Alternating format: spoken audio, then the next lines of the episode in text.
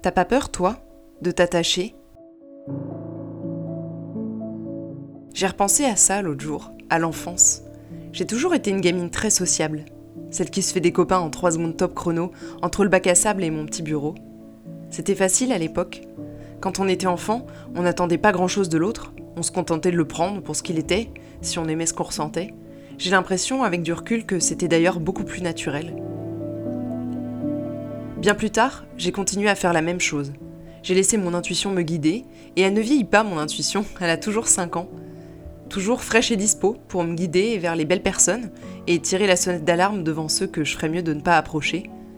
Sauf que parfois l'intuition s'embrouille avec mon cerveau gauche, l'une dit go, l'autre dit fuit, et moi je reste là au milieu. Alors souvent je donne une chance, j'essaye, pour ne pas avoir l'air d'être cette fille qui choisit soigneusement les personnes qu'elle laisse vraiment entrer dans sa vie. C'est au bout d'un quart de siècle que je me rends compte à quel point la porte s'est bien plus fermée qu'ouverte. Mais la vérité, et je sais que je ne suis pas la seule, c'est que j'ai trop de fois été déçue. La déception, elle est très proche de la désillusion pour moi. J'ai pas de nuance, ou très peu. Si tu me déçois, c'est un monde qui s'effondre. Et le pire, c'est que souvent, je ne peux m'en prendre qu'à moi-même. Si t'es un peu perdu dans cette note, c'est normal, mais je vais m'expliquer.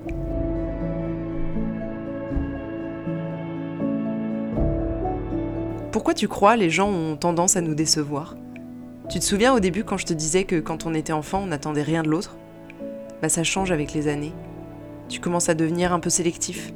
Tu prends conscience de ce que la simple altérité peut t'apporter.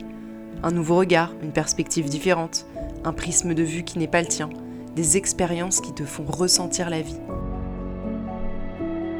Puis un jour, tu peux devenir carrément exigeant parce que parfois l'autre blesse, tu ne veux pas laisser n'importe qui accéder à cette part de toi, que tu ne maîtrises finalement pas vraiment, faut se l'avouer.